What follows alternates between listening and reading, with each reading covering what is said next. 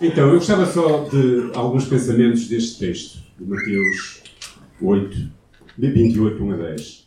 Este é o encontro de duas mulheres com Jesus ressurreto.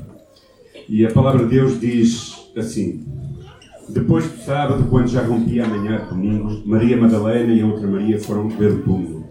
De repente, houve um grande temor de terra, porque um anjo do Senhor desceu dos céus e rodou para o lado a pedra da entrada do túmulo e sentou-se nela. O seu rosto brilhava como um relâmpago, e a sua roupa era branca como a neve. Os soldados que estavam de guarda, ao ver-o, começaram a tremer de medo e ficaram como mortos. O anjo disse então às mulheres: Não tenham medo.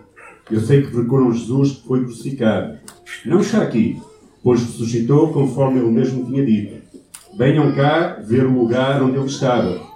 E agora vão depressa dizer aos discípulos: Ele já ressuscitou e vai à nossa frente para a Galileia. E é lá que o vão dizer. Era isto o que eu tinha para vos dizer. Elas afastaram-se do túmulo a toda a pressa e, atemorizadas, mas cheias de alegria, foram a correr levar as notícias aos discípulos. Nisto, o próprio Jesus foi ao encontro delas e saudou-as. Então, aproximando-se dele, agarraram dos pés e adoraram-no. E Jesus disse-lhes: Não tenham medo. Vou ter com os meus irmãos, vão ter com os meus irmãos e digam-lhes que vão para a Galileia e que lá me hão de ver. Amém. O Senhor abençoe a sua palavra. Este é o relato do Evangelho de Mateus, que fala acerca deste encontro destas duas mulheres com Jesus Cristo. E a mensagem da Páscoa é, para mim, a maior mensagem da fé cristã.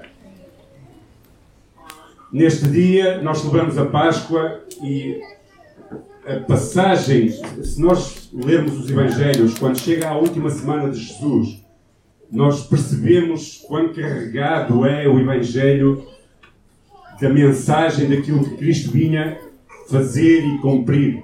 Eu costumo dizer que essa semana, mais do que toda a Bíblia, é uma semana em que as palavras são escritas a vermelho com o sangue de Jesus Cristo. É uma carta de amor de um Deus apaixonado, tão apaixonado pela humanidade que decide que o seu filho precisa de morrer para que a humanidade possa fazer as pazes com ele. Porque foi isso que Jesus Cristo fez. Jesus Cristo morreu na cruz do Calvário para que nós possamos agora ter paz com Deus. Porque todos nós estávamos perdidos em nossos delitos e pecados, diz a palavra de Deus. E neste dia nós lembramos que Jesus Cristo morreu, mas ressuscitou. Lembramos a vitória sobre a morte. Lembramos a esperança que a ressurreição nos traz. Mateus 28, 1 a 10 conta-nos essa história. O momento em que duas mulheres foram ao túmulo para encontrar Jesus. E há três coisas que eu gostava de destacar vou tentar ser breve e rápido. A primeira delas é esta: a importância da descoberta do túmulo vazio. As mulheres iam àquele lugar com intenção, porque o sábado tinha passado e no sábado não podiam fazer nada. Então iam lá para esfregar um doente no corpo de Cristo, porque não podiam ter feito antes. Mas quando vão a, caminho, eis que um terremoto e um anjo afasta a pedra e os soldados caem atemorizados como mortos. E estas mulheres ficam igualmente atemorizadas, com medo daquilo que estava a acontecer. E isso gerou, de alguma forma, espanto nelas e medo. Esta manhã eu estava a pensar que durante muitos anos eu tive medo do Cristo ressurreto. Eu tive medo porque me foi apresentado um Cristo e um Deus que dava medo. Não faças isto porque Deus vai te castigar, não faças aquilo porque vai te castigar, não faças aquilo. Um Cristo que não só me dava medo, eu ficava impressionado quando ia à igreja e via que ele estava morto. Porque para mim ele não estava ressurreto, até estava morto, aliás. Não um Cristo ressurreto, mas um Cristo morto. E eu não compreendia a mensagem de um Cristo que estava pregado ainda, mas eu tinha medo também. E às vezes nós temos medo de nos aproximarmos de Deus. Quando as coisas se fazem luz, nós temos duas atitudes: ou caímos como mortos, ou então nós fugimos com medo, muitas vezes. Ou nos rendemos a Cristo, ou fugimos de Cristo. E a tendência do ser humano é pensar em Deus e muitas vezes ter medo. A ressurreição de Cristo é o túmulo vazio é um evento significativo para a fé cristã porque ela confirma que realmente Jesus Cristo ressuscitou. Ela é central e ela traz esperança e vida eterna. Sem a ressurreição de Cristo, nós estávamos perdidos. A morte teria a última palavra e a nossa fé seria vã, como dizia o apóstolo Paulo na primeira carta aos Coríntios. E se Cristo não ressuscitou, então a nossa pregação é inútil e a vossa fé é inútil também. Mas ele ressuscitou. E quando o anjo fala com aquelas mulheres, ele diz: Não está aqui, pois ele ressuscitou, conforme ele mesmo tinha dito. É interessante, Jesus tinha dito que ia ressuscitar. Mas o estado de espírito daquelas pessoas, tal como os discípulos de Maús, que nós vimos naquela história antes, era de desespero. O sonho tinha acabado, eles estavam desesperados. Eles não sabiam o que é que os esperava no futuro. E este encontro com o vazio iria mudar todas as coisas na sua vida. Muitos ainda hoje não querem acreditar que Cristo ressuscitou. Mas esquecem que a vida eterna ou a morte eterna dependem da decisão tomarem face a essa revelação.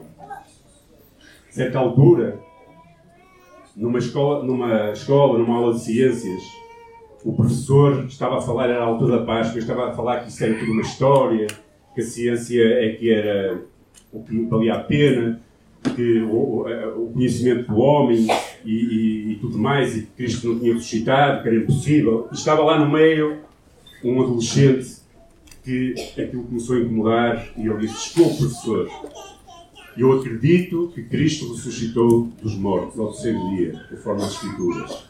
E ele disse: Ah, como é que tu podes provar? E ele disse: Eu acredito porque ele mudou a minha vida. E ele disse: Ah, isso é tudo histórias, porque a ciência é que conta. Eu vou-te explicar uma coisa. Se realmente tu tens fé nesse Deus, eu vou pegar neste ovo, tenho aqui, mandou buscar um ovo, e disse: E eu vou-te provar a teoria, como se chama? A teoria da. da gravidade. Vou dizer relatividade. A teoria da gravidade. E Tu vais orar ao teu Deus. E se este ovo, ao cair no chão, não rebentar, então eu acredito que o teu Deus existe mesmo. E aquele jovem, aquele adolescente atemorizado, aceitou o desafio. Então começou a orar e disse: Deus, eu acredito que tu ressuscitaste. Jesus, eu acredito que tu ressuscitaste. Acredito que tens poder. Tu tens poder até para que aquele ovo não quebre quando o professor o largar. Senhor, mas se aquele ovo quebrar, e, e, e, ou seja, se quando o professor largar aquele ovo quebrar, ainda assim prova o teu poder e que aquele professor caia redondo com um ataque cardíaco fulminante. Professor, que incrédulo, começou a olhar para o ovo e para aquele rapaz que não teve coragem de largar o ovo. Quando mexe com a nossa vida e com a nossa morte, nós devemos ter cuidado e a decisão que nós tomamos em relação a Cristo ressurreto, que morreu pelos nossos pecados, e a decisão de nós acreditarmos nessa verdade, é, e nessa prova, pode mudar a tua eternidade e a minha eternidade. A ressurreição é prova de que Ele tem poder sobre a morte e que é digno de toda a adoração e devoção das nossas vidas. Outra coisa que me destaca e que me chama a atenção é o facto de que foram mulheres as primeiras a descobrir o túmulo vazio. E isto é muito significativo num contexto judaico daquela altura. Se as mulheres hoje lutam por seus direitos, naquele tempo nem podiam lutar sequer. E Jesus revela-se às mulheres. Isto é uma mensagem clara de que para Jesus as mulheres também eram importantes. Independentemente do género, Ele pode usar quem Ele quiser para cumprir os seus propósitos. Glória ao Senhor, porque em Cristo já não há homem nem mulher. Todos somos iguais para Jesus Cristo. A segunda coisa que eu gostava de destacar é o próprio anúncio da ressurreição. Quando as mulheres chegam àquele túmulo vazio, o anjo aparece e anuncia a boa notícia. Jesus havia ressuscitado dos mortos. O anjo disse, ele já não está aqui. Vim de ver o lugar onde ele jazia está vazio. E esta é uma mensagem de esperança. Cristo não está mais morto como eu pensava quando era pequeno. Cristo ressuscitou e está à direita do Pai e Ele prometeu que iria na nossa frente para preparar um lugar para nós. Então nós como cristãos temos que viver nesta esperança. Esta esperança é uma força dentro de nós. Ajuda-nos a viver em confiança e em segurança. Permite-nos viver na certeza de que a vida não termina na morte física, mas que há uma eternidade preparada. Por isso, quando alguém que nós conhecemos e amamos parte para o Senhor, nós ficamos tristes pela separação, mas ficamos alegres porque sabemos que Ele está já com o Pai. Essa é uma mensagem de esperança. A mensagem de que Cristo foi o primeiro de muitos a ressuscitar e que nós não terminamos apenas nesta vida, mas temos a vida eterna destinada. Esta é uma mensagem que muda a vida. As mulheres ficaram tão cheias de alegria que largaram tudo e saíram a correr para anunciar as boas notícias. É uma mensagem que transforma, que nos chama para uma vida de serviço e de dedicação ao nosso Senhor. Como cristãos, nós temos que viver esta realidade. Tem que mudar. O encontro com Jesus Cristo ressurreto tem que mudar a tua vida. Não podemos mais ficar igual. Há um novo propósito. Há um propósito que Deus traz à nossa vida e que nos direciona para aquilo que Ele tem pensado para cada um de nós. A ressurreição também nos lembra que o poder de Deus é infinito e que não há nada impossível para Ele. Nada é impossível àquele, àquele que crê. Nosso Deus ressuscitou. Ele é um Salvador que está vivo. E isto é muito difícil às vezes de entender. Certa vez um pastor estava a pregar numa cruzada e um muçulmano, a meio da pregação, levantou-se e disse assim: Perdão, permita-me interromper a sua mensagem. Nós temos a prova na nossa religião que vocês não têm. Quando nós vamos à Arábia, podemos ver o túmulo do nosso profeta. Então nós temos assim uma prova de que ele viveu e morreu. Quando, porém, vocês vão até Jerusalém, não podeis ter a certeza do lugar onde ele foi sepultado. Não tendes um túmulo como nós.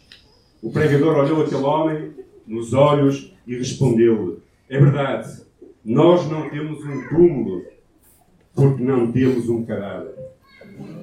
Porque ele venceu a morte. O nosso Evangelho não termina na morte, mas em vitória. Não termina em túmulos, mas em triunfo. Por isso, como cristão, nós devemos, devemos transmitir otimismo. Temos um Salvador vive. Um Salvador que está vivo. A ressurreição é um milagre e é o poder de Deus que, é, que o fez acontecer. Esta é uma mensagem de esperança para as nossas vidas. E é esse mesmo poder, que é o poder extraordinário que Deus nos dá, diz em Efésios, a nós crentes.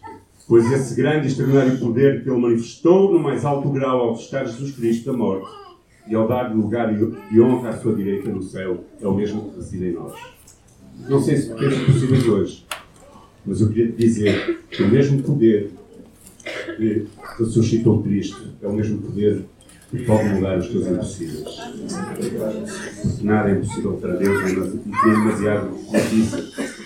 Terceiro e último ponto: o encontro com o ressuscitado.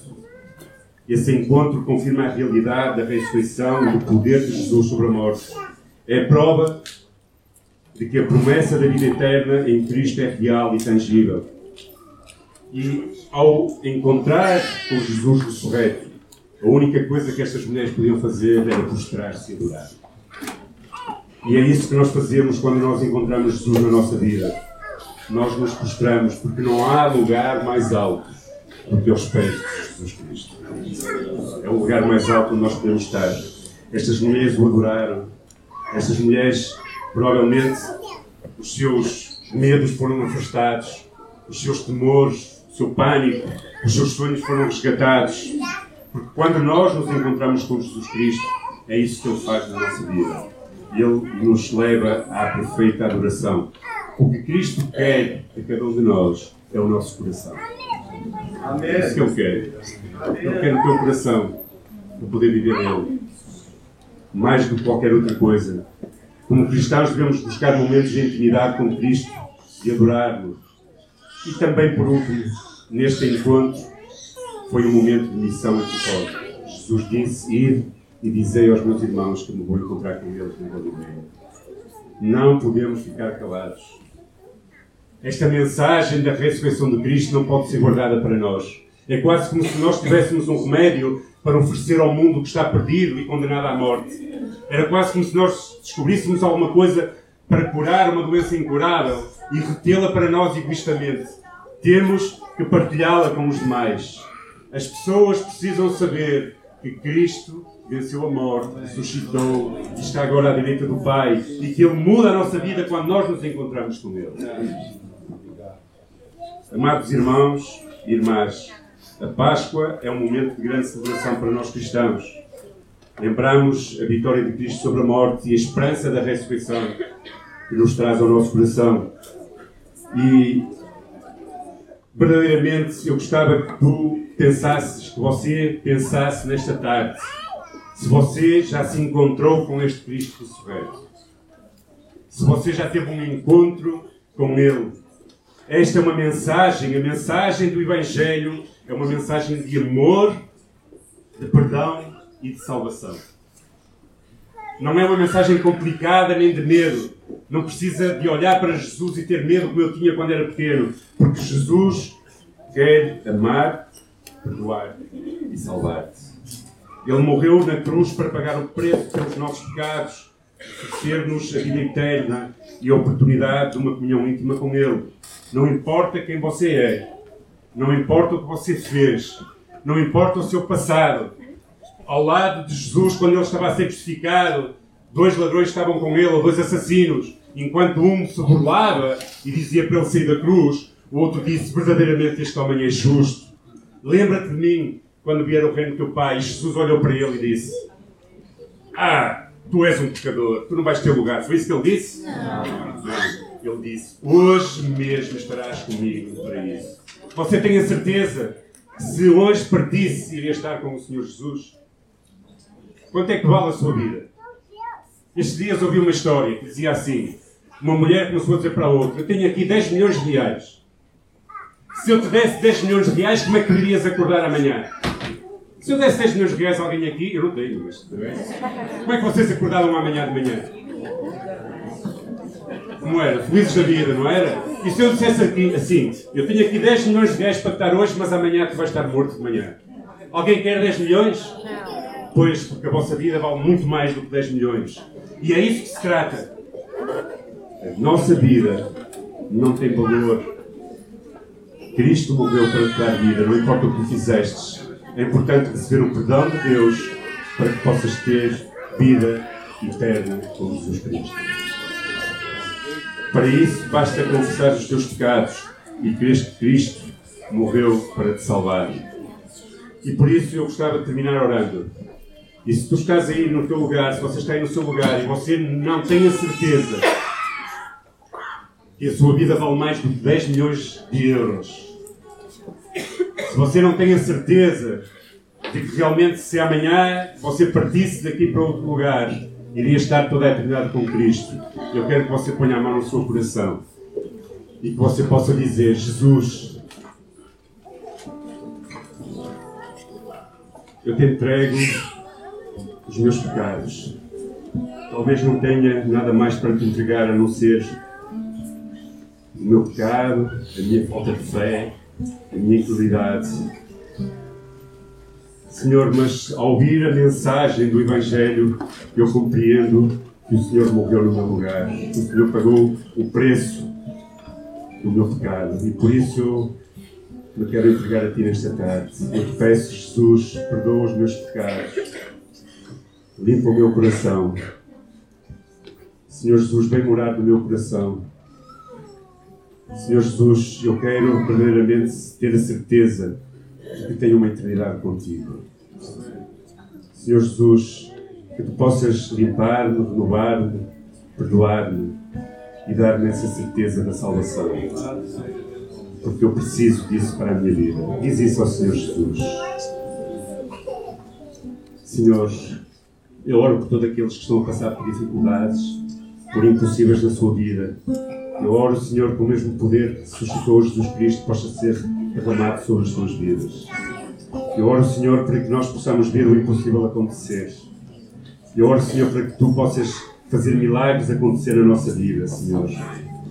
Senhor, abençoa a tua igreja, abençoa as nossas vidas. e que cada um de nós possa perceber que a nossa vida vale mais do que todo o dinheiro do mundo e que não malgastemos os nossos dias com coisas que ficarão aqui, que possamos entregar-nos a Ti para que possamos viver contigo por toda a eternidade. No nome de Jesus Cristo. Amém. Eu fiz essa decisão, isto termina, está? Já passei mais de 10 minutos.